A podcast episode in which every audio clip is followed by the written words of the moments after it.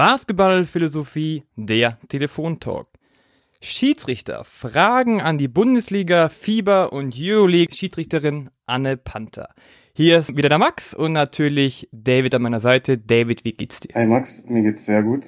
Ich freue mich schon sehr auf die Folge. Wir haben eine spannende Gästin bei uns und kann's kann's kaum erwarten. Uh, Anne, hi. Freut mich, äh, dass du dir heute Zeit nimmst für uns. Und wie geht's dir? Denn? Mir geht's gut soweit. Äh, danke der Frage. Ich hoffe, es klappt alles mit den Aufnahmen. Sehr gut, okay. Ähm, ja, dann lass uns doch am besten mal direkt starten. Ich denke, eine Frage, die sich viele stellen, ist, wie es überhaupt dazu gekommen ist, ist, dass du Schiedsrichterin geworden bist. Warst du zunächst äh, Spielerin? äh, wenn ich richtig liege, oder? Wie ist es denn dann da überhaupt dazu gekommen, dass du in dem Bereich gelandet bist? Ähm, ja, das ist richtig. Ich denke, es ist wie bei vielen so. Ähm, Im Verein wird immer mal wieder nachgefragt, äh, ob man, also dass man Schiedsrichter braucht und wer möchte das machen. Äh, bei mir war es tatsächlich so, dass meine Teamkolleginnen äh, fast alle tatsächlich gepfiffen haben.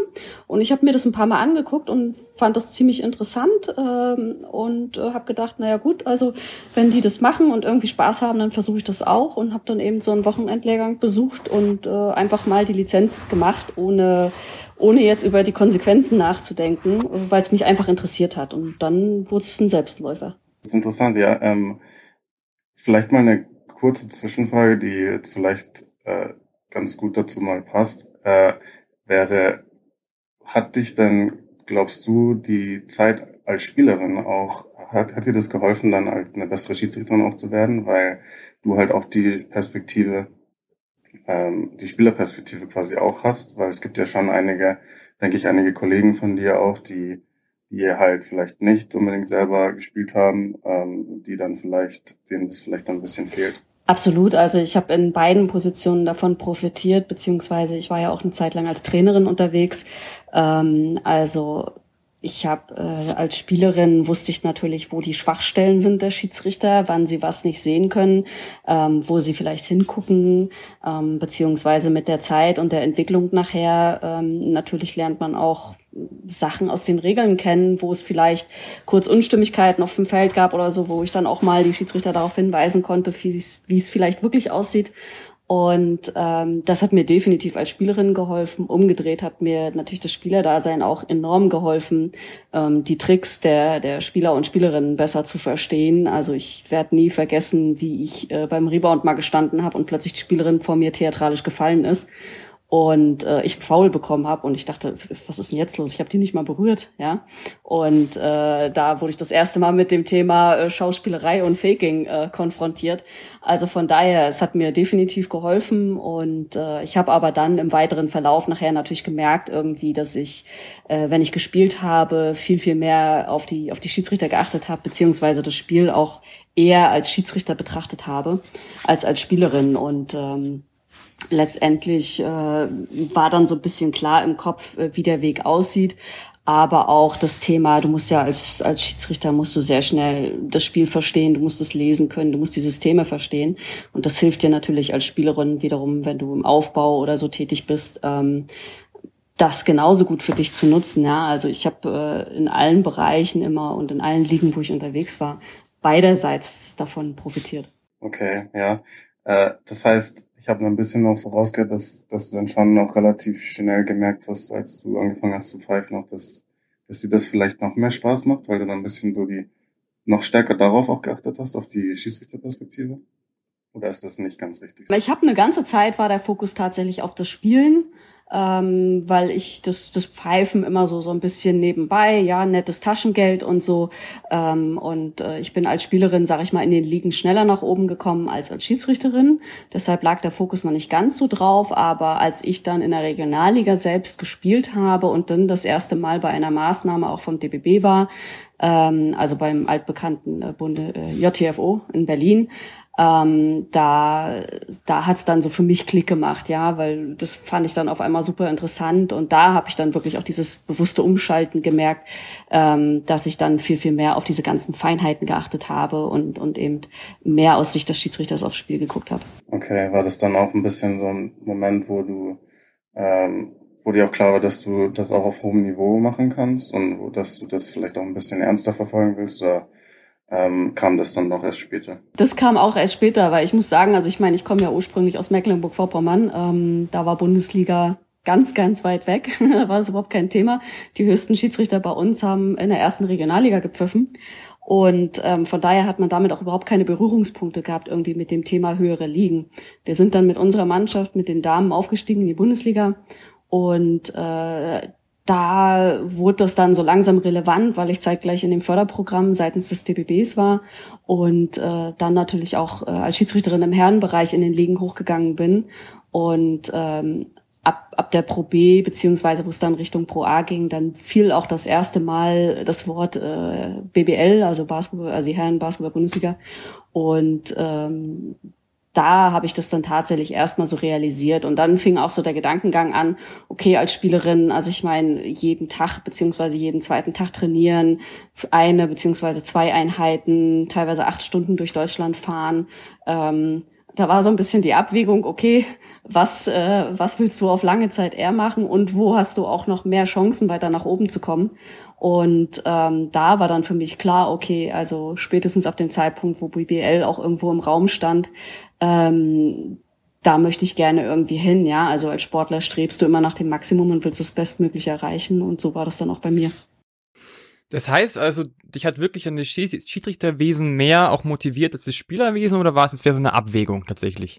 Ich hatte nachher das Schiedsrichterwesen mehr motiviert, muss ich sagen, weil ähm, ich für mich viel mehr Anreize hatte, also viel mehr Sachen, die ich noch lernen konnte, auch für mich menschlich, weil da ja ganz, ganz viele Facetten zusammenkommen, ja, die ich äh, auch immer wieder, auch in den unteren Ligen schon gemerkt habe, dass ich das in mein Privatleben plötzlich mit reinnehme oder in mein Studium oder später auch bei Bewerbungen und so. Ähm, das war sehr relevant und äh, Spielerdasein natürlich, du lernst irgendwie so ein, so ein Wettkampfverhalten, äh, du lernst ein gewisses Sozialverhalten untereinander, aber Schiedsrichter-Dasein ist noch mal ein Tick was anderes und ähm, ja, da, da konnte ich dann natürlich äh, meinen eigenen Weg noch so ein bisschen gehen als Spielerin in der Mannschaft. Äh, bist du nun mal in der Mannschaft und äh, bei uns war einfach klar, dass auch die zweite Bundesliga, dass da Sense ist, dass es nicht weitergehen wird, ja. Und ähm, ich, ich wollte aber noch weiter und ähm, mich, mich hat der Herrenbasketball einfach auch sehr interessiert. Und ähm, das war für mich die, die Herausforderung, ob ich, ob ich das schaffen kann, ob ich diesen Sprung tatsächlich schaffe äh, in verschieden, verschiedener Hinsicht. Und das war für mich äh, sportlich äh, dann äh, der größere Anreiz. Ja, das ist ein interessant, auch ein interessantes Thema, was wir jetzt auch anschneiden, ein bisschen dann, wie so die, deine Entwicklung ähm, auch in die in die immer höheren, höheren Ligen. Ähm, wie, wie schwierig war denn so für dich, äh, ist auch am Anfang oder grundsätzlich dieser Prozess, sich dann auch in diesem Männerbereich durchzusetzen, wo ja schon dann leider viele Stereotypen und so zum, schon noch gang und gäbe sind oder zumindest waren. Äh, und wurde das dann auch vielleicht besser, je höher dann auch das Niveau wurde, auf das du gekommen bist? Also ich sag's mal so, du fängst da, wenn du, wenn du deine Schiedsrichterlizenz machst, wird ja in Deutschland nicht unterschieden, ob du, ob du Mann oder Frau bist. Ähm, ähm, du pfeifst äh, sowohl die Herren als auch die Damen oder die Mädchen. Ähm, von daher war das jetzt nicht irgendwie was Besonderes, ab einem bestimmten Punkt jetzt äh, nur da reinzugehen.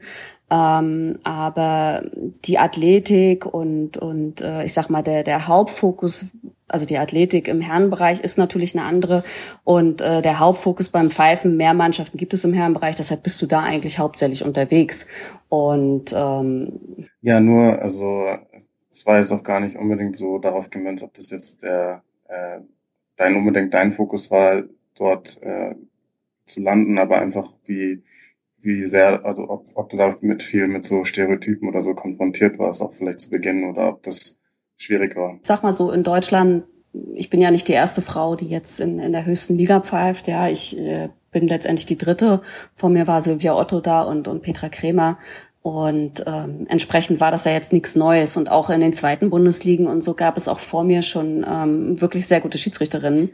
Ähm, und letztendlich, ich glaube, so ziemlich in allen Ligen in Deutschland ist das auch so verteilt. Natürlich der Anteil ist, ist einfach deutlich geringer.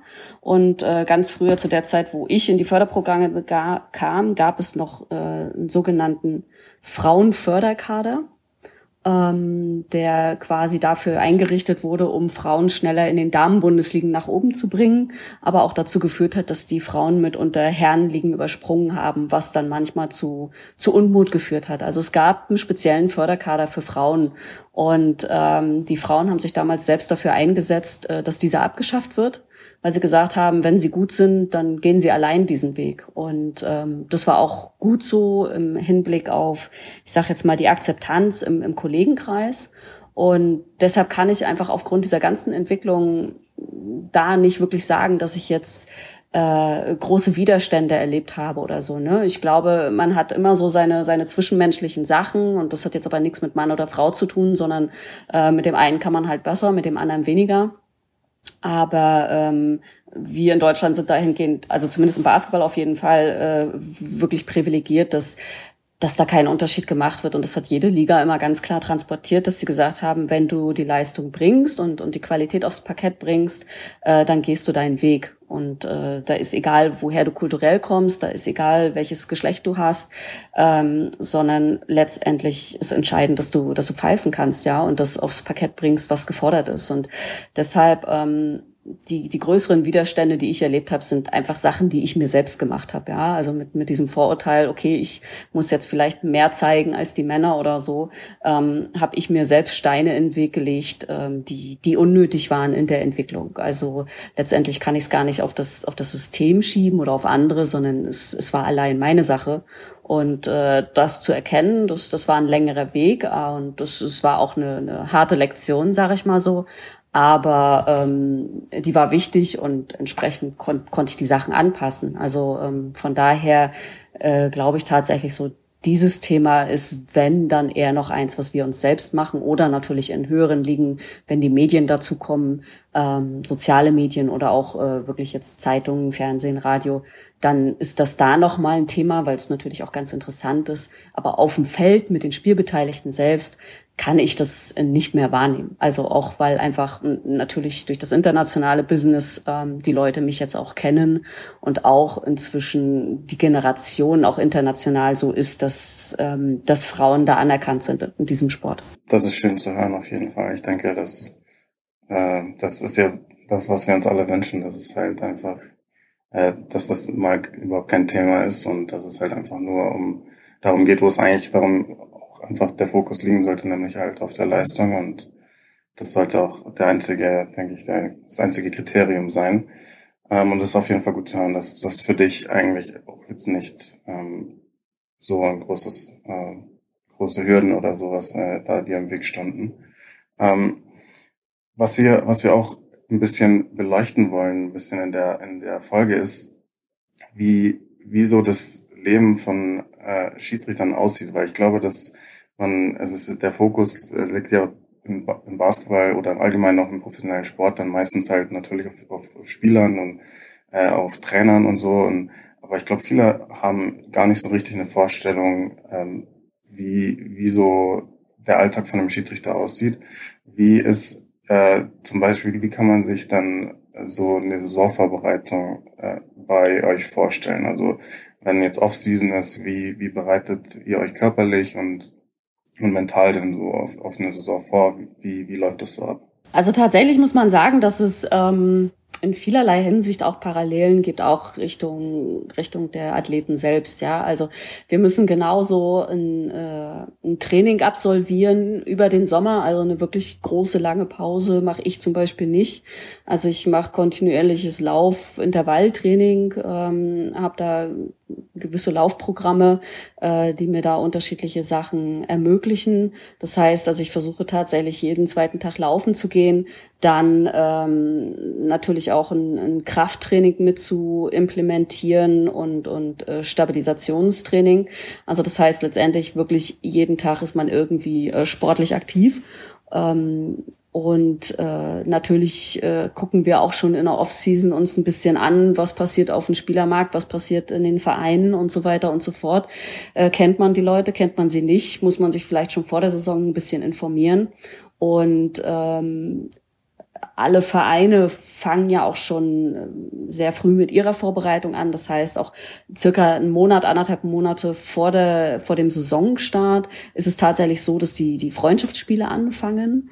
Und ähm, genauso wie die Teams quasi trainieren ihre Systeme und ihre Laufwege, trainieren wir Schiedsrichter in diesen Spielen auch wieder in unseren normalen Lauf zu kommen. Das heißt, äh, wir pfeifen diese Spiele und äh, das ist dann auch für uns so ein bisschen die Müdigkeit aus dem Kopf rauszukriegen, also die Entscheidungsgeschwindigkeit wieder reinzukriegen. Vielleicht ähm, gab es neue Regeln über die Saisonpause was ja im Basketball in den letzten Jahren doch häufiger der Fall war, oder neue Vorgaben, die wir dann entsprechend schon in diesen Spielen platzieren und einbauen, so dass das für die Mannschaften beim Saisonstart auch nicht neu ist. Und äh, so trainieren wir uns quasi auch bis, bis zur Saison hin. Wir haben dann noch einen äh, Lehrgang, den wir besuchen müssen. Das heißt, unsere Qualifikation für die Saison wieder erwerben.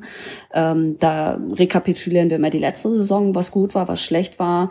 Wir besprechen, was es äh, an Neuerungen gibt für die, für die Saison. Entweder neue Regeln, neue Vorgaben durch die Liga und so weiter und so fort. Und erarbeiten eben entsprechende Punkte, wie wir das dann umsetzen äh, als gesamter Schiedsrichterkader. Dann müssen wir dort auch einen Lauftest absolvieren.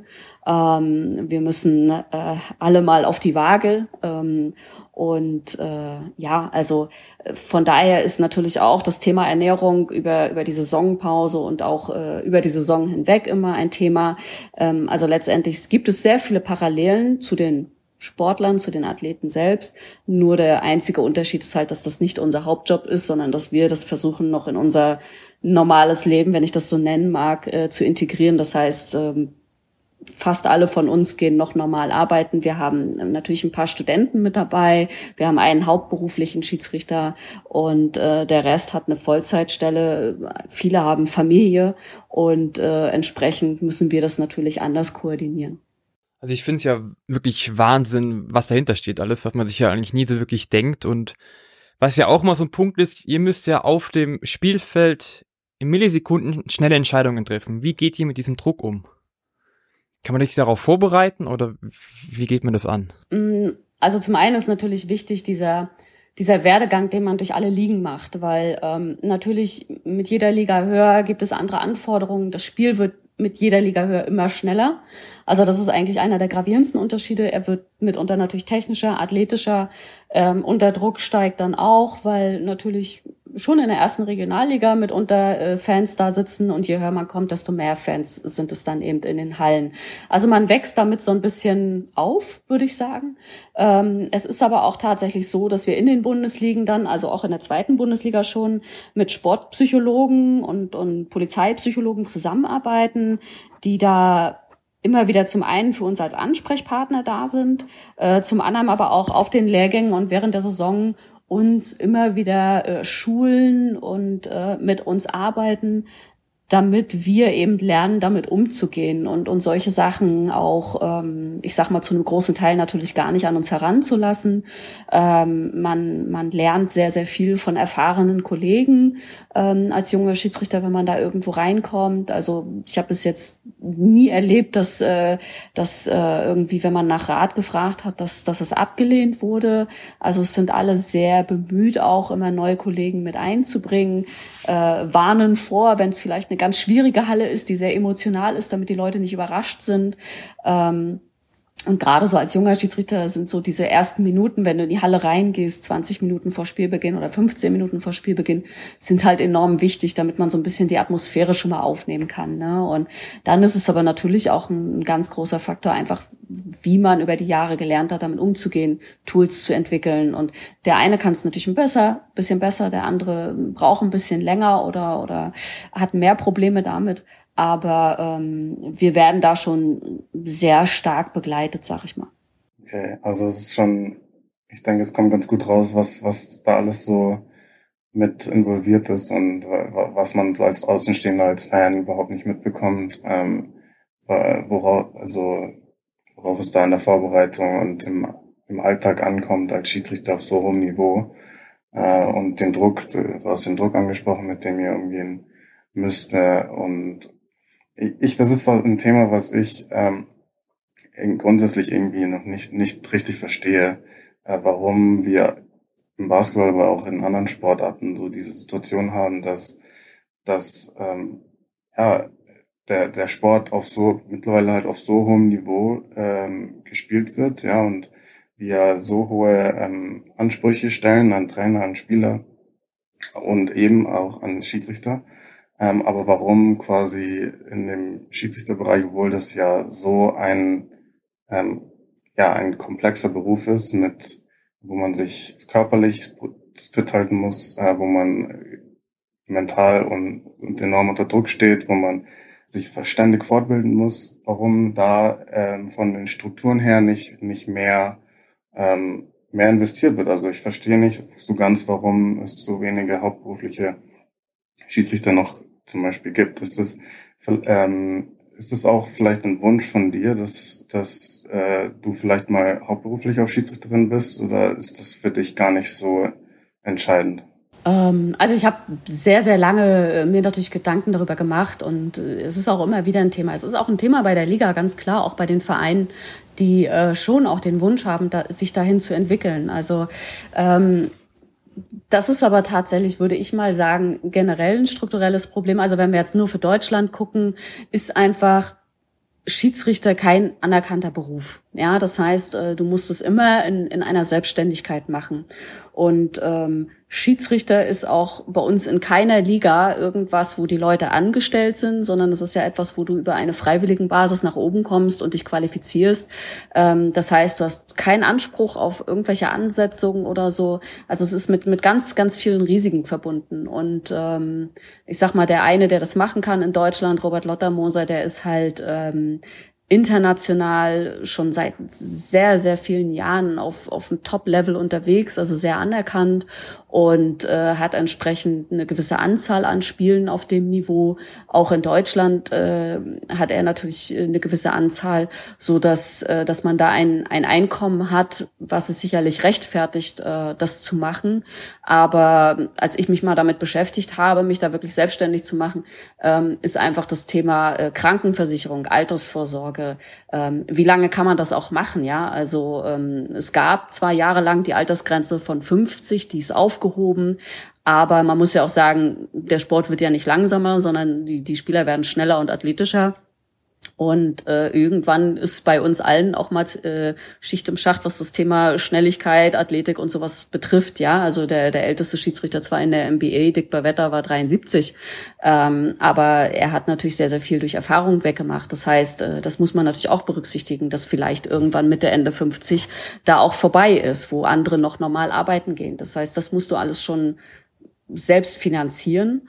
Und du hast halt das Riesenthema mögliche Verletzungen oder bei Frauen vielleicht das mögliche Thema Schwangerschaft, ähm, wo du in der Zeit kein Einkommen hast. Und äh, dadurch, dass es in Deutschland nicht anerkannt ist, ähm, hast du da auch keine Absicherung. Und ähm, dadurch, dass wir auch alleine agieren, was auch gut ist, sag ich mal, weil es kann auch kontraproduktiv sein, wenn du bei einer Liga angestellt bist, ähm, ist es halt einfach ein Thema, was noch so weit weg ist, ähm, wo ich denke auch, dass in den nächsten äh, fünf Jahren da nichts passieren wird, ja. Also das ist vielleicht ein ganz, ganz langfristiges Thema, aber auch hier ist einfach ähm, die Struktur noch gar nicht geschaffen, ähm, weil letztendlich äh, klar ist, ist es ein Profisport und, und die Vereine verdienen damit Geld, aber du kannst halt äh, mit Schiedsrichtern auch in der Vermarktung kein Geld verdienen. Also ist das halt eine, eine reine Kostensache. Und ähm, da muss man ja mal ausrechnen, wenn man als Schiedsrichter das jetzt alles so finanzieren will, dass man auch ein normales Leben führen kann in Deutschland mit allen Abgaben, die man dann zu tätigen hat. Ähm, da muss das Einkommen schon so hoch sein, äh, da sind wir im oberen Managementbereich. Und äh, das muss erstmal finanziert werden. Also von daher muss man einfach sagen, sind die Risiken aktuell viel zu groß und auch in naher Zukunft. Ähm, das sieht in anderen Ländern anders aus, weil zum einen vielleicht das Einkommen generell gar nicht so hoch ist. Ähm, wenn man wenn man ja osteuropäische Staaten nimmt, wo vielleicht ein, gutes Monatsgehalt bei 500, 600 Euro liegt, ähm, da ist man dann mit einem internationalen Spiel hat man äh, den ganzen Monat finanziert. Ähm, das funktioniert in Deutschland nicht, ja. Und ähm, das ist einfach ein, ein Riesenfaktor und deshalb ist das für mich in dem Sinne kein Thema mehr, wobei ich auch sagen muss, ich genieße das auch, einen normalen Job zu haben, weil ich einfach ähm, auch mal was anderes machen kann als Basketball und äh, auch die Benefits einfach sehe, dass ich, dass ich die Sachen vom Basketball, aber auch in meinen Job mit implementieren kann im Bereich Kommunikation, Mitarbeiterführung, Stressmanagement. Das sind ja alles Themen, die in einem normalen Beruf, Beruf auch auftreten. Und äh, das macht es einfach Spaß, das immer wieder zu sehen, zu kombinieren und sich auch da mit den Sachen auseinanderzusetzen. Ich finde es schade. Ich finde schade, dass es so aktuell äh, so ist und dass da so strukturell so wenig Unterstützung da ist, weil ich finde einfach, dass ähm, ja, dass das dazugehört und dass ähm, ja, dass es falsch ist, das so ein bisschen als reinen Kostenfaktor zu sehen, weil ähm, ja, das, das Produkt, äh, das Produkt wird ja dadurch, was, was man vermarkten will, was man äh, verkaufen will in, in, den, äh, in den Hallen, wird ja dadurch besser. Also ich finde, äh, die, ein Spiel wird so stark, kann so stark, äh, wird so stark beeinflusst von Schiedsrichtern, dass dieser äh, Teil vom Spiel man nicht einfach nur zu, an der Seite lassen kann und einfach äh, also das ist meine persönliche Meinung. Also ich hoffe, ich hoffe ähm, nicht, dass ein Spiel ja, durch die Schiedsrichter beeinflusst wird. Aber ich weiß, was du meinst. Nein. Ja, ja, nee, also ich, ja, das klingt jetzt vielleicht irgendwie falsch, aber ich meine einfach, äh, dass, ähm, ich meine, das kann ja im Positiven oder im Negativen sein. Also ähm, ein, ein leider kommt es ja dann ab und zu mal vielleicht dazu, dass halt dann ein, man eigentlich ein super tolles Basketballspiel gesehen hat und dann gibt's halt am Ende in einem knappen Spiel vielleicht eine strittige Szene und dann wird halt äh, nur über, über eine Schiedsrichterentscheidung gesprochen. Ähm, und dann, ja, ich, ich finde, das ist halt einfach, es gehört dazu, wenn man Basketball auf höchstem Niveau äh, anbieten will, dass, äh, dass man ähm, halt auch Schiedsrichter auf höchstem Niveau hat. Und ich finde, wir haben sehr, sehr gute Schiedsrichter. Aber ich finde es, ich finde es halt schade, dass äh, als Gegenleistung oder von, von, von den Strukturen daher so, so wenig entgegengebracht wird noch. Also ich finde, da könnte man durchaus mehr Unterstützung haben, weil ich, ähm, ich denke, das wäre halt so, ein, so, ein, so eine Situation, wo alle davon profitieren könnten. Also nicht nur die Schiedsrichter selbst, sondern auch die Liga oder die Ligen, wie Verbände, wie auch immer.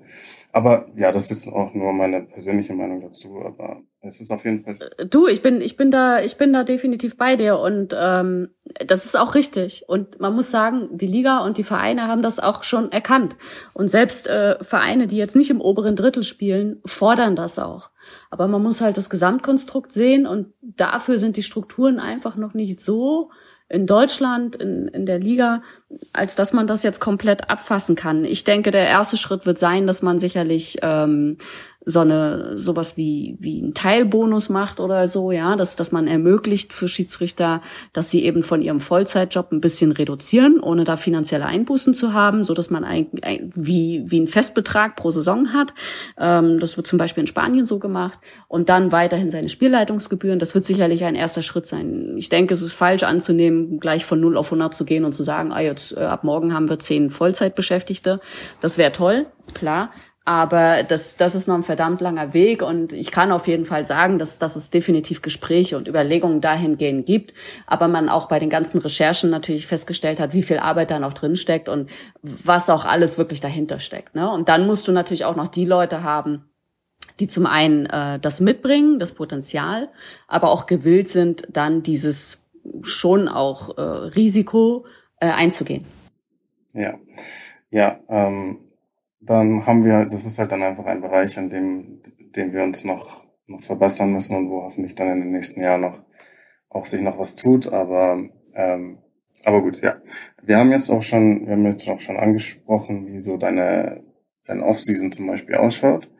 Äh, ein weiterer Punkt wäre dann auch, äh, wie, wie es so vor einem Spiel aussieht. Also wie wie sieht dann so eine typische Spielvorbereitung aus, wenn du jetzt ein paar Tage vor einem Spiel dich halt auf dein nächstes, auf deine nächste Partie vorbereitest. In Deutschland oder international? hm, beides, ist beides interessant.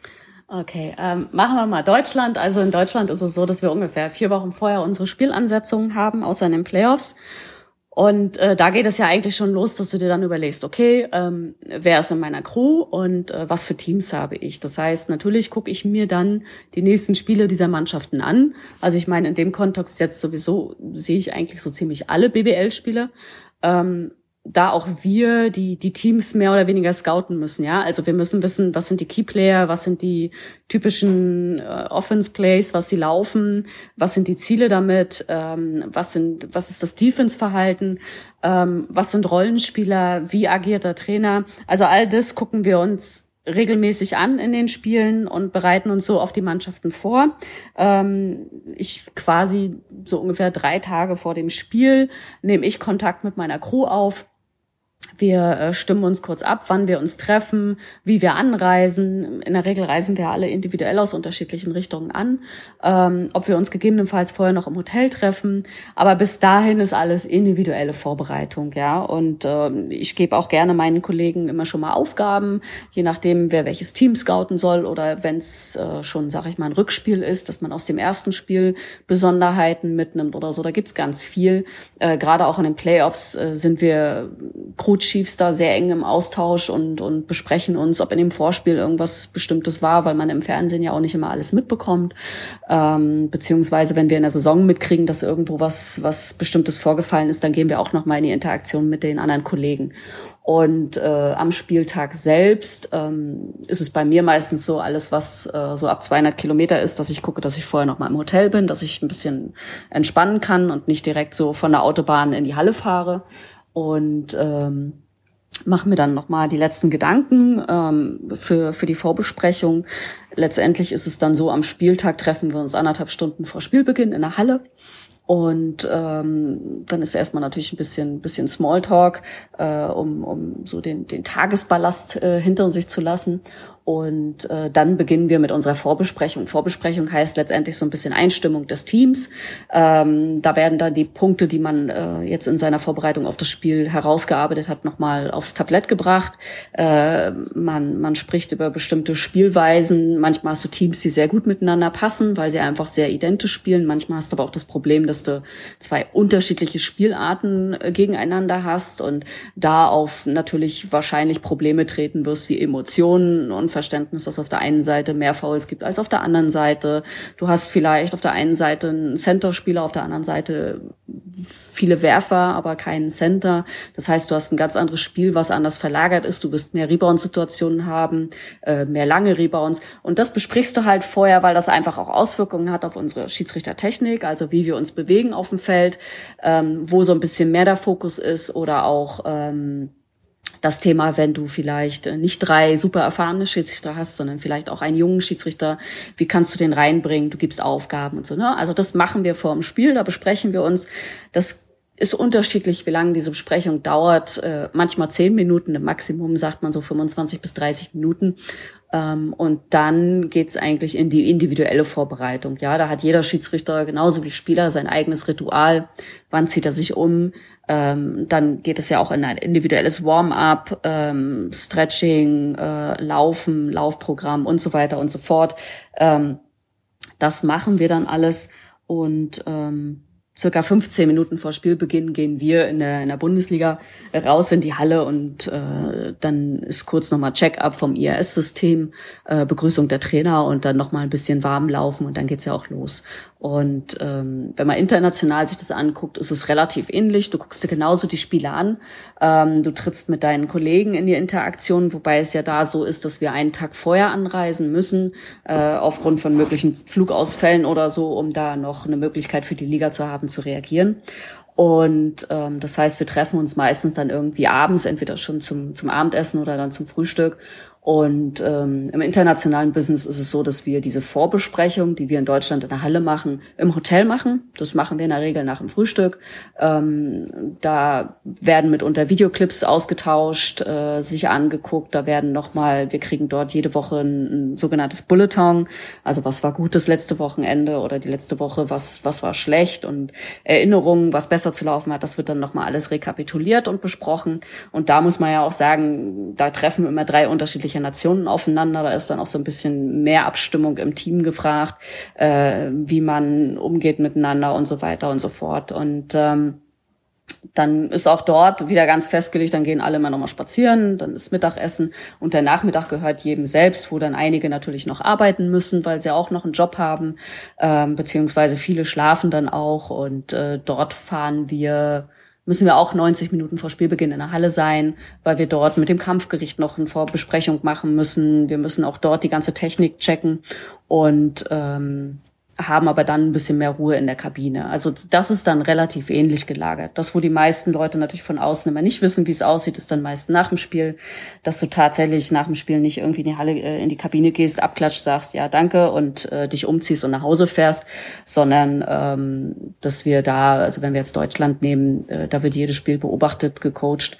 Ähm, da haben wir dann schon nach dem Spiel entweder einen Coach, der in die Halle, äh, in die Kabine kommt und mit uns spricht, oder wir haben schon auf unseren Telefonen äh, Szenen, äh, die wir uns dann angucken sollen und äh, besprechen müssen. Und äh, ähm, da gibt's dann nochmal eine Nachbesprechung in der, in der Halle, also in der Kabine. Ähm, also wir sind meistens die Letzten, die aus der Halle rausgehen, beziehungsweise unser Schiedsrichterbetreuer ist dann der Letzte.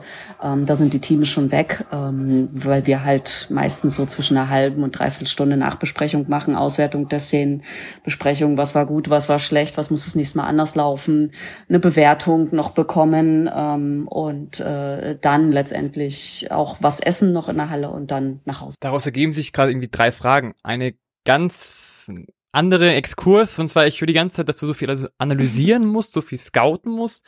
Gibt es auch ein paar, die die Rolle mal switchen und mehr ins Scouting wieder gehen und in den Trainerbereich? Von den Schiedsrichtern nein, überhaupt nicht. Also das gibt es gar nicht. Nein, nein, nein. Also ähm, nee, fällt mir auch keiner ein tatsächlich. Also von daher, das gehört einfach zu unserem Job dazu, muss man so sagen. Das, das denken viele nicht. Die, die Spieler und Trainer sind immer total überrascht, wenn wir ihnen das dann sagen. Ähm, oder sie dann auf spezielle Szenen ansprechen. Ähm, es ist ja auch so, dass nach dem Spiel wir uns ja auch unser eigenes Spiel nochmal angucken komplett und da auch nochmal scouten. Da scoute ich dann aber nicht die Spieler und die, die Mannschaft, sondern da scoute ich halt mich, ja. Da scoute ich, wie viele Entscheidungen waren richtig, wie viele waren falsch, warum waren sie falsch. Ähm, und natürlich auch das Team insgesamt, ja, wie haben wir agiert. Und es ist auch so von der Liga, dass Spiele, die mit einem Punkteunterschied von weniger als fünf Punkten ausgehen oder in Verlängerung gehen, ähm, die werden von der Liga nochmal nachgescoutet und da kriegen wir eine Auswertung, wie viele, also wie hoch unser Prozentsatz von Entscheidungen von richtig und falsch waren. Ne? Ähm, das, ja, das erzeugt dann vielleicht nochmal eine andere Art von Druck, aber wir sind im analytischen Bereich sehr stark unterwegs, was man natürlich nach außen hin nicht mitkriegt, aber es ist essentiell für unsere Arbeit. Klingt auf jeden Fall wahnsinnig spannend und wie gesagt, man ist wirklich ein bisschen überrascht. Klar, also an sich ist es, es klingt logisch, aber wenn, was du gerade alles erzählt hast, ist schon echt viel. Daraus ergibt sich aber eigentlich die zweite Frage, wieder zurück aufs Spielfeld. Wie läuft denn so die Kommunikation zwischen dir und jetzt Spielern auf dem Spielfeld? Da gibt's ja viele Varianten, ja. Also äh, zum einen ist es äh, Körpersprache, Blickkontakt, Mimik, Gestik. Ähm, ich glaube, ich agiere da sehr klar, dass, so dass man ziemlich genau sehen kann, äh, was jetzt gerade Phase ist. Aber man nutzt natürlich auch jede Gelegenheit äh, bei einer bei einer Deadball-Situation, also wenn das Spiel ruht, ähm, mit Spielern zu reden. Manchmal haben die Spieler Redebedarf, also sie haben Fragen, sie wollen frustlos werden ähm, oder wollen uns auf irgendwas hinweisen. Äh, wir nutzen oder ich nutze aber auch sehr gern die Gelegenheit, wenn mir irgendwas aufgefallen ist, dass die Spieler hochschaukeln, dass jemand die ganze Zeit rummeckert ähm, oder andere Sachen, dann gehe ich auch proaktiv zu dem Spieler hin und sage zu, mach das nicht, ja, oder wenn jemand unzufrieden ist mit einer Entscheidung von einem Kollegen, dann versuchen wir es auch tatsächlich so zu machen, dass jemand anderes dann mit dieser Person kommuniziert, weil das meistens äh, emotionsneutral ist, würde ich mal behaupten. Ähm, und es da viel leichter möglich ist, die Leute wieder zu beruhigen und runterzuholen und vielleicht ein kurzes Argument zu bringen, warum das richtig war oder warum man sich einfach wieder aufs Spielfeld konzentrieren sollte. Also wir agieren da sehr, sehr viel auch im Hintergrund als Manager und ähm, das passiert ganz, ganz viel auch durch verbale Kommunikation. Also die klassische Frage ist ja immer, wie machst du es halt, wenn du eine Fehlentscheidung hast? Ja, dann muss ich natürlich abwägen, wo stehen wir gerade im Spiel und, und äh, wie aufgebracht sind die Leute. Aber ich möchte mal sagen, zu 90, 95 Prozent, äh, wenn der Spieler zu mir kommt sofort, äh, kriegt er auch die Antwort, du, es war einfach eine, war falsch oder war eine scheiß Entscheidung und so weiter und so fort. Und ähm, da passiert ganz, ganz viel, was, was im Fernsehen oft nicht zu sehen ist, muss man sagen. Ähm, wenn man tatsächlich in der ersten oder zweiten Reihe sitzt, dann kriegt man davon noch sehr, sehr viel mit. Auch gerade bei Freiwürfen sind wir alle drei meistens beschäftigt. Der Schiedsrichter vor dem Trainer ist mit dem Trainer beschäftigt. Die unterhalten sich. Der Schiedsrichter, der gerade gepfiffen hat, da stehen meistens ein, zwei Spieler drum herum und stellen Fragen oder erzählen was.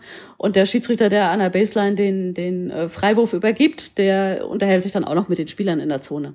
Also von daher sind wir da sehr aktiv unterwegs aber wohlweislich immer so bedacht, es auch zu machen, dass es nicht die ganze Halle mitkriegt, äh, weil es geht nicht um uns auf dem Feld, äh, ja, sondern es geht um das Spiel und die Spieler und die stehen im Vordergrund und deshalb versuchen wir alles in der Art und Weise zu machen, dass das die Spieler mitbekommen, aber dass es nach außen nicht sichtbar ist. Gleich so eine Folgefrage. Du hast gerade gesagt, wenn zum Beispiel ein Spieler zu dir kommt und du sagst, oh, das war eine falsche Entscheidung. Gibt es sowas wie Ausgleichspfiffe? Gibt es sowas oder gibt es eigentlich nicht? Um Gottes Willen, nein. Also tatsächlich in den unteren Ligen weiß ich, da, da hat man das irgendwie gemacht. Ich habe das auch gemacht, aber da bin ich ganz, ganz schnell von weggekommen, weil das Problem ist, wenn du einen Fehler machst, du kannst ihn nicht durch einen anderen Fehler kompensieren. Ja, also das, das sollte man auch tunlichst nicht machen. Das sind Punkte, die besprechen wir auch in der Vorbesprechung. So das Thema, okay, wenn wir jetzt wissen, auf der einen Seite, ich habe eine Fehlentscheidung gemacht, dann ist es ganz wichtig, dass ich das erstmal ins Team rein kommuniziere, dass meine Kollegen wissen, der Pfiff war Mist Warum? Zum einen, dass sie wissen, okay, das ist jetzt nicht die Maßgabe, bei der gleichen Sache auf der anderen Seite das auch zu pfeifen. Zum anderen, wenn auf der anderen Seite das Gleiche passiert und es wird nicht gepfiffen, dann kommen Emotionen, dass wir die abfangen können, ja, ähm, und und viele viele Folgesachen. Und ähm, von daher, du machst dir mehr Probleme, wenn du versuchst, den einen Fehler jetzt durch einen anderen zu kompensieren, als wenn du einfach aktiv sagst, so, das war ein Fehler, abgehakt, aber ich mache den gleichen nicht normal. So, und äh, damit äh, fährt man am besten und das ist auch für das Spiel das Beste. Weil sonst kommst du ja aus dem Kompensieren gar nicht mehr raus. Ja, das stimmt, ja. Dann gleich dritte Frage, die finde ich selber als Trainer sehr interessant. Und zwar, wie, was ist denn für dich eine gute Trainer-Schiedsrichter-Kommunikation? Und was wünschst du dir vor allem von den Trainern? Ach, boah, schwierig. Also gut finde ich einfach, wenn es ein, ein aktives Miteinander gibt. Ja, also äh, ich sehe es schon so, dass der Job eines Trainers ist, das Bestmögliche rauszuholen. Ähm, er soll und darf nachfragen. Ja, wenn er Fragen hat, er sollte jetzt äh, nicht äh, je, jede Aktion, die er auf dem Feld sieht, kommentieren. Ähm, das ist das ist nicht zielführend. Ähm, aber ich sag auch, dass auch Emotionen, auch Explosionen von einem Trainer völlig dazugehören, weil diese Leute auch extrem unter Spannung sind und das muss mal raus. Ähm, für mich ist es einfach ein gutes Miteinander, wenn ein Trainer auch mal lachen kann, also wenn man gegenseitig Späße machen kann, ähm, wenn er, wenn er eine klare Ansage auch akzeptiert. Ja, und gerade dieses Miteinander, das heißt, Miteinander heißt, wenn ich zu einem Trainer gehen kann und sagen kann, hör zu, dein Spieler schießt gerade drüber. Ich würde dir empfehlen, jetzt irgendwas zu machen, fang ihn ein, sonst müssen wir uns kümmern. Ja, und der Trainer erkennt das und macht das. Oder wenn er merkt, ein Spieler überdreht, dann nimmt er ihn vielleicht kurz runter oder nimmt ihn zu sich und äh, spricht mit ihm. Also das heißt wirklich ein Miteinander arbeiten und ähm, äh, das ist immer beidseitig, finde ich. Jetzt heißt es natürlich nicht, dass ein Trainer mir sagt, äh, du musst da jetzt äh, fünfmal äh, faul pfeifen, das nicht. Aber natürlich, wenn er fragt, wieso ist das jetzt so oder das versteht er nicht, dann muss der Schiedsrichter auch in der Lage sein, jederzeit zu antworten ähm, und äh, umgedreht einfach auch so eine finde ich, Wertschätzung oder Rekapitulation, wenn man weiß, man hat vielleicht im letzten Spiel überdreht oder da war irgendwas, kann man im nächsten Spiel auch kurz darauf eingehen und sagen, hier, tut mir leid, das war nicht korrekt. Also einfach was Wertschätzendes. Und da sage ich nicht, da muss jemand ganz leise sein oder da muss jemand immer impulsiv sein. Das ist ein, so, wie man sich im normalen Leben auch ein respektvolles Miteinander vorstellt. Ja, und da gibt's alle Facetten. Da gibt's auch Sachen, dass man mal ausrasten kann oder nicht, dass man auch mal unschöne Worte sagen kann. Das gehört dazu. Aber dass es danach wieder weitergeht und dass man sich wieder in die Augen schauen kann und miteinander arbeiten kann. Ja, also ein Trainer, der jetzt gerade nicht mehr in Deutschland tätig ist, aber einen, den ich am meisten rausgeschmissen habe, war aber der, mit dem auch der respektvollste Umgang untereinander war. Ja, ähm, weil er einfach genau wusste, wo sind die Grenzen. Er wusste auch, wann er rausfliegt und er kam immer danach und hat sich wieder entschuldigt und sagte, hat auch immer betont, er hat nichts gegen mich und ähm, glaube, das ist auch ganz wichtig, dass man versteht, dass es hier, dass jeder seine Rolle ausführt und dass da nichts um persönliche Sachen geht. Und äh, dann, dann funktioniert das immer. Also ich habe da jetzt kein Idealbild, sondern ich sage einfach so, wie du dir auch im normalen Leben eine Kommunikation vorstellst, vielleicht unter etwas stressigeren Bedingungen. Ähm, so sollte es auch im Idealfall zwischen Schiedsrichter und Trainer sein. Und wie geht man dann dementsprechend mit einem sehr, sehr emotionalen Trainer wie Andrea Trinchieri zum Beispiel um, der immer was zu sagen hat? Auch Andrea hat gar nicht immer was zu sagen. Da gibt's nee. ganz andere Trainer, muss man sagen. Nö, äh, Andrea fällt halt auf in seiner Art, wenn er manchmal ein bisschen impulsiv ist, aber das ist zum einen Mentalitätssache, ja, das äh, ich kenne, sage ich jetzt mal, äh, keinen Italiener, der nicht impulsiv ist. ähm, und äh, es ist aber auch, dass er sehr respektvoll damit umgeht und äh, auch sieht, was wir leisten. Ja, das sagt er uns ja genauso. Also es ist nicht nur ein, ein Lamentieren, es sind viele Fragen und man muss einfach wissen, äh, wie man mit diesem Trainer kommuniziert. Ja, also das sind Sachen, das sind Erfahrungen, die man machen muss. Man darf keine Angst haben. Das, das ist ein ganz großer Schritt, ne? dass, dass du als, als junger Schiedsrichter auch eben äh, nicht die Kommunikation scheust. Und dann ist es einfach ein aneinander herantasten. Und ich glaube, Andrea und ich kennen uns jetzt lang genug, ähm, dass wir wissen, wie wir uns zu nehmen haben. Und ich sage ihm auch in Situationen im Spiel, dass äh, wir jetzt so nicht reden, dass die Kommunikation beendet ist oder so. Ähm, und dann weiß er auch, okay, jetzt ist er drüber und äh, dann ist nach zwei Minuten oder so, dann ist er wieder sehr freundlich und Anne und äh, darf ich da was fragen oder so. Also das ist schon sehr respektvoll. Man muss aber auch verstehen, dass er seine Rolle da extrem lebt, ja, und ähm, er auch die Phasen des Spiels damit lebt. Und man weiß ganz genau, wenn er jetzt ein technisches Foul haben wird, will, dann, dann provoziert das auch dahin. Ja, und ansonsten macht er halt alles, was man ihm als Schiedsrichter gibt. Und das ist auch legitim. Da liegt es halt an uns, wo wir sagen, da ist jetzt Schluss. Also Andrea ist halt jemand, da weiß man, da kann mal was explodieren. Ähm, da muss man sehr früh agieren und das ist ein Trainer, den man sicherlich nicht unbeobachtet stehen lassen sollte. Aber genauso gut akzeptiert dieser Trainer, wenn man ihm klare Ansagen macht und sagt, so jetzt ähm, hier ist der Zenit erreicht und dann liegt es in seiner Entscheidung, ob er die nächste, den nächsten Schritt macht ähm, und dann diese Aktion kassiert oder eben nicht. Also das ist, ich finde es jetzt nicht so kompliziert.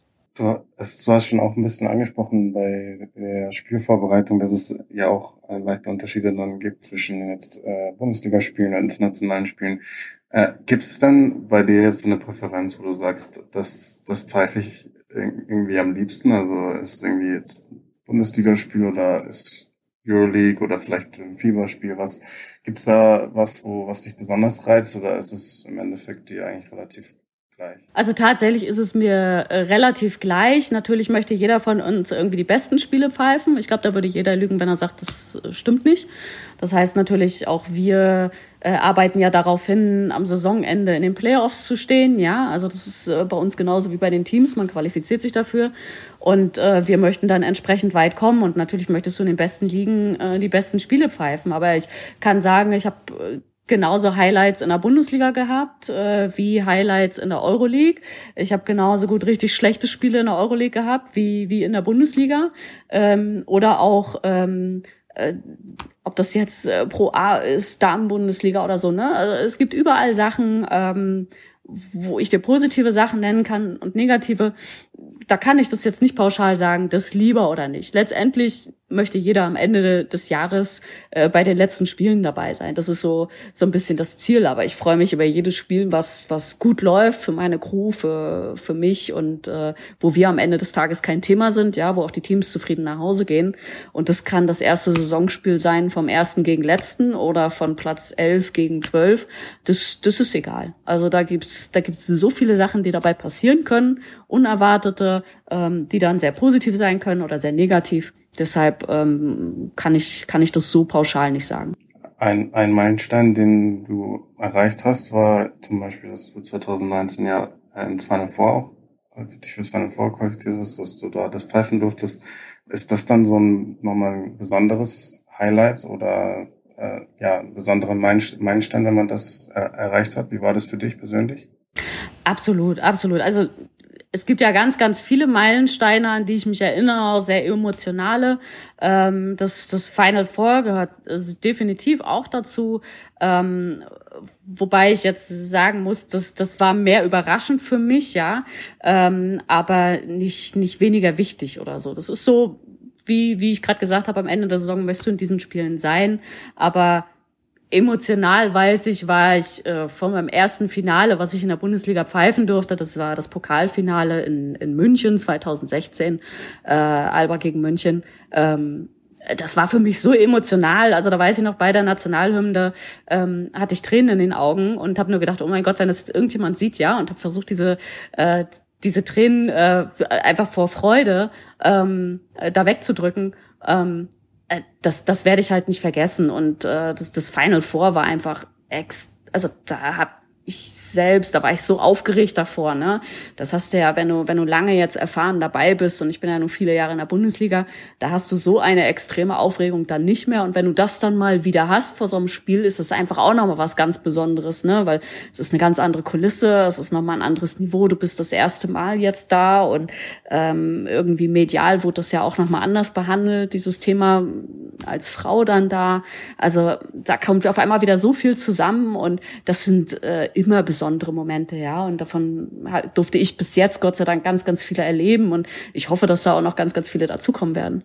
Ich denke, man kann sich wahrscheinlich ähnlich vorstellen, wie, wie man es ja häufig dann auch von, von Spielern hört, die dann halt, keine Ahnung, sich zum ersten Mal in den Playoffs spielen oder die äh, in Final Four kommen oder was auch immer, was beson in besonderen Spielen und die dann halt sagen, dass äh, ja, sie seit, keine Ahnung, zehn Jahren Profi sind, aber sie noch nie so Gefühl hatten wie vor diesem Spiel, äh, dass das halt nochmal eine ganz besondere Atmosphäre ist oder so. Also das kann man sich vielleicht dann ähnlich vorstellen, auch für, für einen Schiedsrichter, der, der für ein großes Spiel angesetzt wurde, dass das halt nochmal ein anderes Kaliber auch ist oder ein anderes Gefühl einem auch gibt, oder? Absolut. Also ich äh, finde es jetzt immer super schön, wenn die jüngeren Schiedsrichter diese Situation haben und man merkt, wie nervös sie sind, alleine in einem Saison Saisonspiel, wenn sie bei einem Topspiel angesetzt sind. Ähm, ich kann mich an diese Momente total erinnern und ähm, es ist für uns nicht anders, äh, wie als wenn du als Spieler jetzt äh, dein erstes Bundesligaspiel hast oder ja, äh, du weißt, du stehst jetzt bei ganz wichtigen Freiwürfen. Das ist bei uns ganz genauso. Wenn, wenn du da das in der Halle das erste Mal stehst und, und äh, das erstmal realisierst, wo du da jetzt gerade bist. Und äh, ich meine, bei uns ist der Vorteil oder Nachteil, kannst du es jetzt nennen, wie du willst. Äh, wir müssen das komplette Spiel auf dem Feld sein. Und e, egal wie schlecht es gerade für uns läuft, ist, wir müssen es bis zum Ende durchziehen. Wenn, wenn der Spieler Probleme hat oder emotional wegkippt, dann kann er ausgewechselt werden, ja. Also das ist nochmal eine, eine ganz andere besondere Belastung. Aber ähm, diese Emotionen nehmen wir ganz genauso wahr. Also ähm, auch äh, nach, nach besonderen Playoff-Spielen oder wenn, ich durfte ja auch das, das fünfte Finalspiel in der Serie jetzt vor ein paar Jahren pfeifen, das sind doch mal ganz andere Sachen, als wenn du vielleicht das erste Finalspiel pfeifst. Das ist emotional nochmal was anderes, wenn du einfach weißt, auch so, jetzt ist es vorbei oder ähm, Pokal Top 4, Pokalspiel oder so, das sind do die spiele da weißt du ganz genau, da ist nochmal, ne, jeder Fehler, den du machst, der hat nochmal eine andere Auswirkung. Und das macht schon was mit einem, das ist genauso wie für die Spieler, die wissen jetzt, der Fehlpass kann es entscheiden oder das Foul oder der, der Fehlwurf, ähm, wissen wir, ja, die Fehlentscheidung, wenn ich schlecht stehe, äh, kann hier alles zum Explodieren bringen und äh, dann habe ich genauso ein Problem. Also das ist sehr, sehr ähnlich. Also man vergisst immer so ein bisschen, dass die Schiedsrichter, also wir sind kein Beiwerk, sondern in gewisser Art und Weise sind wir auch Athleten, ja, weil wir müssen auch äh, das Tempo mitlaufen, wir müssen sportlich genauso fit sein, wir müssen geistig bis bis zur letzten Sekunde fit sein ähm, und wir durchlaufen auch diese diese emotionale Achterbahnfahrt, die vielleicht auch da ist, wenn wir wenn wir wissen, oh Gott, wir haben jetzt einen riesen Fehler gemacht, aber wir haben irgendwie noch zehn Minuten vor uns. Das ist eine, eine riesen Challenge für die für den Schiedsrichter selbst, für die Schiedsrichter-Crew.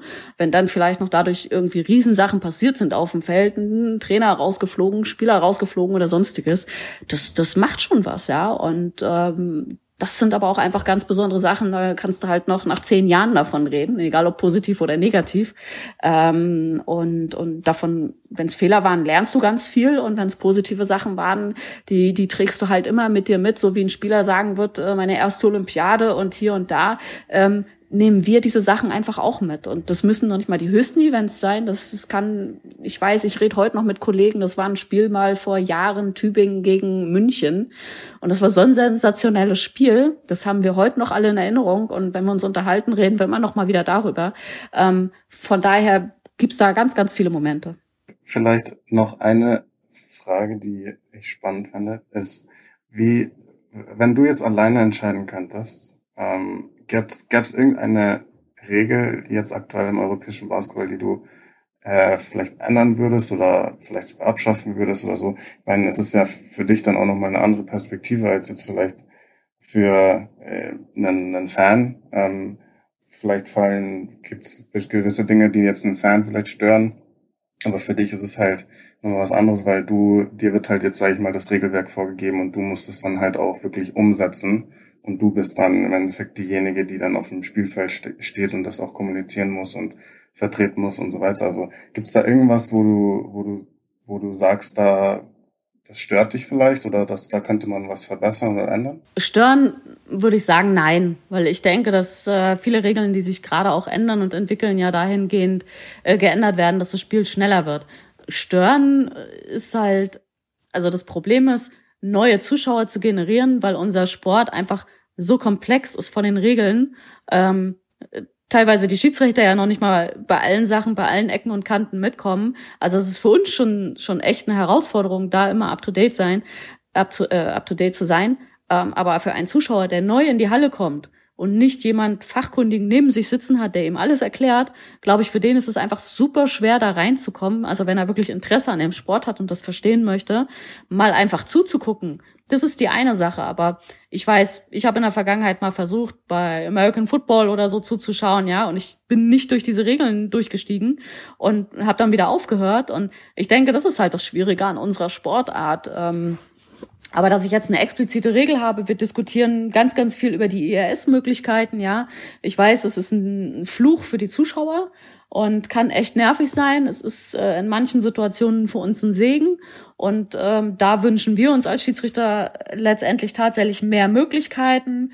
Und ähm, was die anderen Sachen betrifft, muss man einfach sagen, pff, mir fällt jetzt keine Regel ein, wo ich sage, die ist absoluter Nonsens. Ähm, die machen schon irgendwo Sinn, wenn man alle Zusammenhänge kennt. Ähm, und wenn du eine Regel änderst im Basketball, ist es einfach eine Kettenreaktion und da hängen so viele andere Sachen mit drin. Deshalb würde ich damit gar nicht erst anfangen wollen. Ja, kann ich verstehen, kann ich verstehen.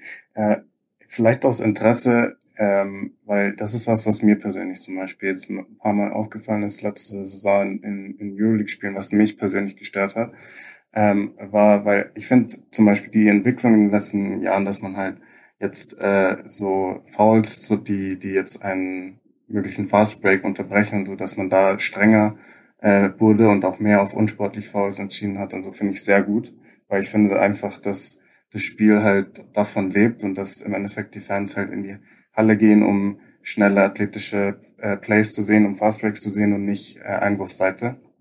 Ähm, aber was mir da jetzt zum Beispiel aufgefallen ist und wo ich mir nicht sicher bin, wie ihr das dann zum Beispiel auch handhaben sollt, ist, dass halt zum Beispiel manchmal Situationen waren, wo äh, eine Mannschaft einen Ballverlust hat, ja, und äh, der, der Trainer der Meinung ist halt, es war ein klares Foul und das Spiel läuft halt weiter und es ist halt ein möglicher Fastbreak.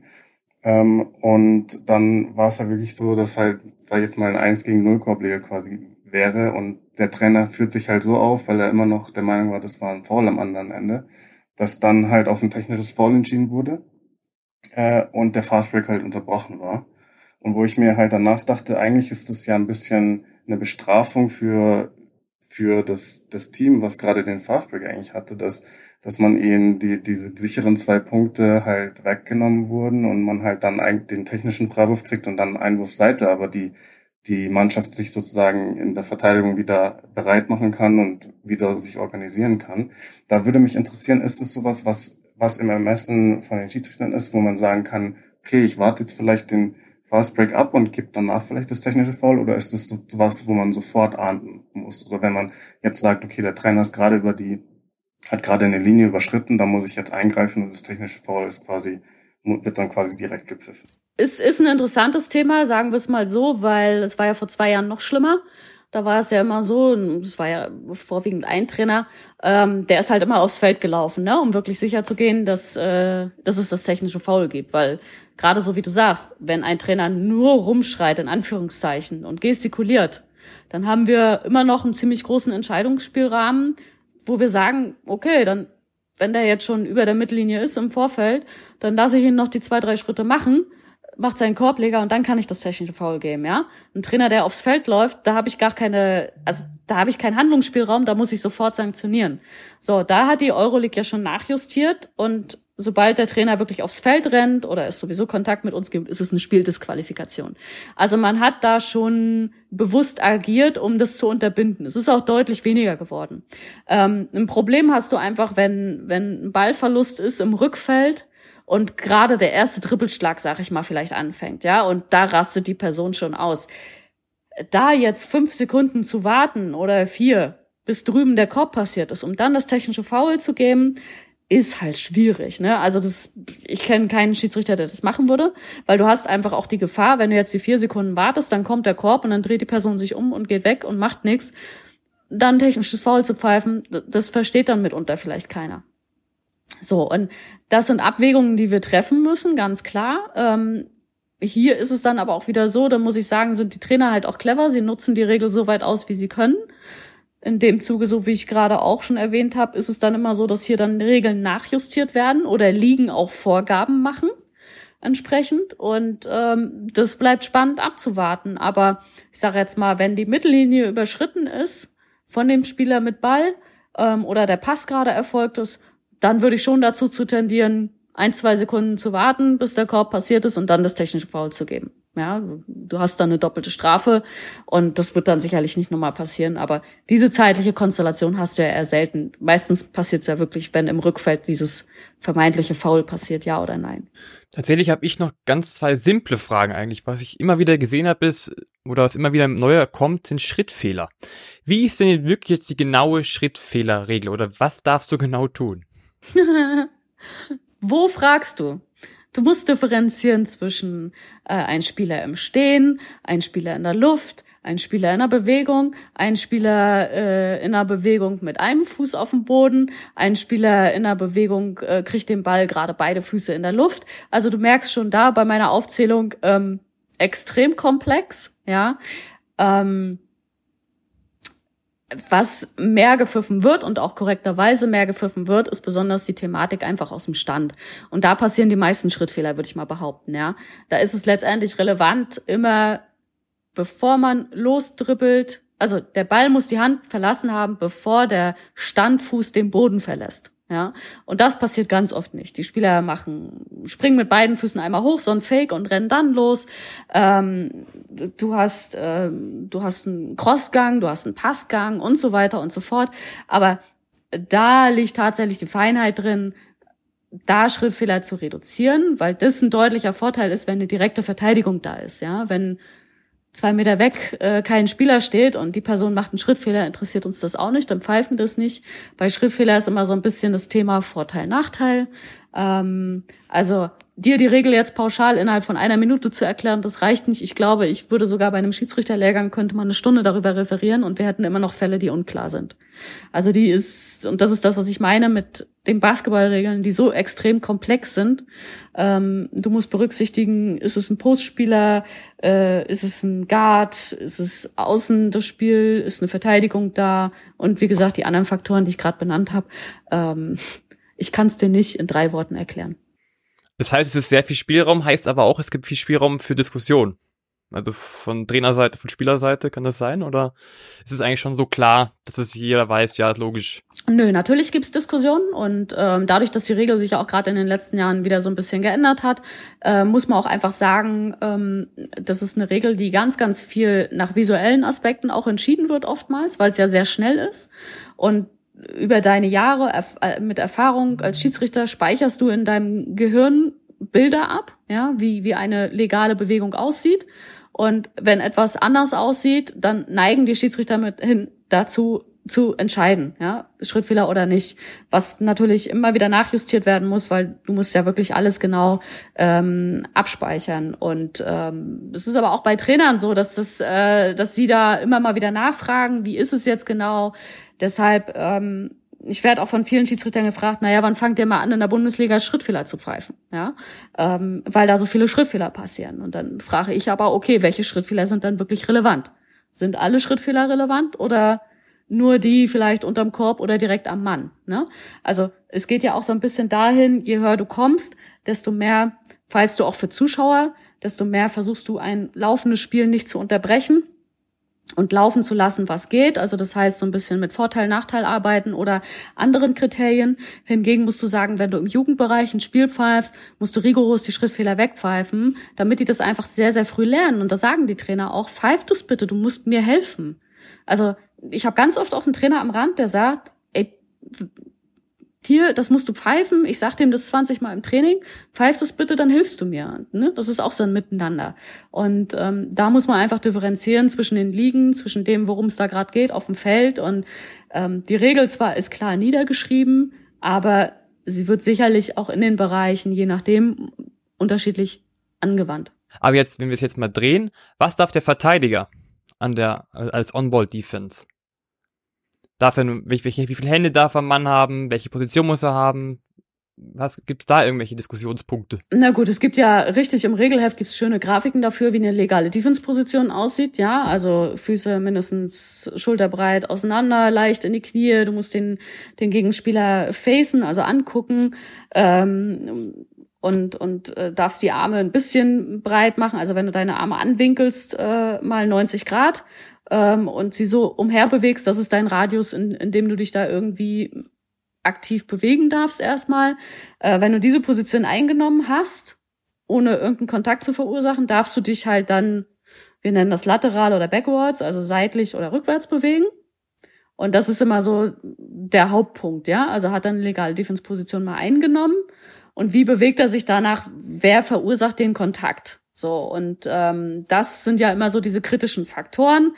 Ähm, er darf, wenn ein Spieler sich nicht bewegt, nur den Ball hält, darf der Verteidiger auch mal kurz eine Hand am Mann haben. Ja, er darf ihn damit nicht schubsen oder festhalten oder so, aber er darf kurz die Hand anlegen. Das lernt man auch im Jugendbereich in der Defense. Ähm, aber sobald der Angreifer seine Bewegung beginnt, muss die Hand quasi weg sein. Also es darf maximal ein angewinkelter Arm mit dem aber auch nicht gedrückt werden darf, darf an dem Spieler anliegen, aber keine Hand, weil damit kann ich bewusst eine Richtung äh, beeinflussen von dem Spieler, ähm, von dem Angreifer.